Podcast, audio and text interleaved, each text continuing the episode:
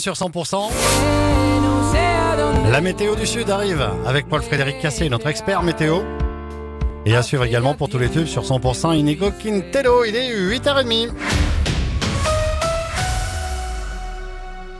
Le journal, c'est avec Margot Alix. Bonjour Margot. Bonjour Karine, bonjour à tous. Vers une plus longue mobilisation des agriculteurs espagnols, eh bien en tout cas, hein, ils menacent de prolonger le blocage de l'autoroute AP7 au sud de Figueres jusqu'à ce jeudi, soit 24 heures de plus.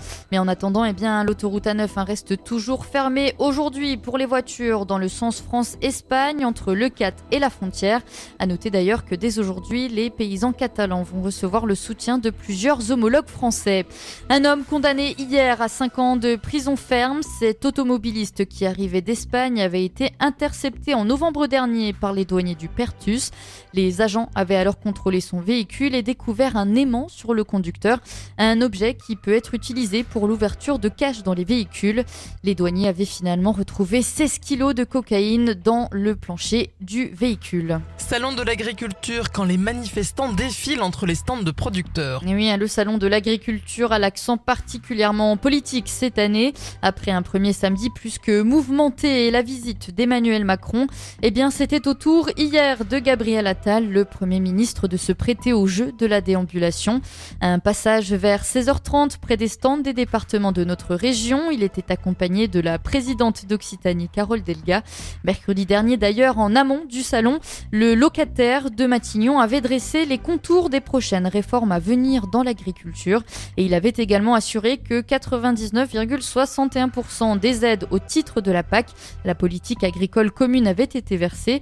Une PAC que Carole Delga verrait bien réformer selon l'élu régional. Le système actuel favorise trop les très grosses exploitations. Nous devons euh, avoir une PAC qui euh, donne plus une prime à euh, la production sur place, à la création d'emplois et qui ne soit pas liée de façon euh, aussi forte au nombre d'hectares. Parce qu'aujourd'hui, la politique agricole commune européenne, elle encourage à des méga exploitations qui en, en, fait créent de la rente alors qu'elle ne crée pas de l'emploi et c'est une vraie captation qui est injuste pour celles et ceux au contraire qui ont une agriculture familiale. Des propos recueillis depuis Paris par Axel Marouga.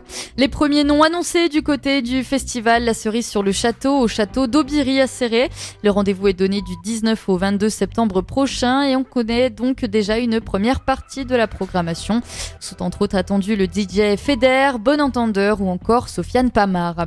Super League, ce début de saison se profile bien pour les Dragons catalans qui sont revenus d'Angleterre avec une victoire le week-end dernier. Les Drax qui se sont imposés à Londres 34 à 0 et pour la troisième journée du championnat, les Catalans se déplacent à nouveau à Leeds ce samedi. Le talonneur Alrix Dacosta revient sur les points qu'il reste à améliorer avant ce prochain match. Après Londres, euh, qui a été important, il faut un peu moins d'erreurs avec le ballon, peut-être un peu plus d'agressivité en défense. On voulait avoir la possession et la position du terrain, qui a été chose faite. Et ça a été un match sérieux dans l'ensemble, de ne pas encaisser de points. C'est important de gagner euh, ces premiers matchs de la saison. Et, euh, puis voilà, on sait, ce que c'est commencer d'aller jouer à Leeds. Et euh, je pense que c'est toujours un bon challenge d'aller là-bas et bien sûr qu'on joue pour gagner.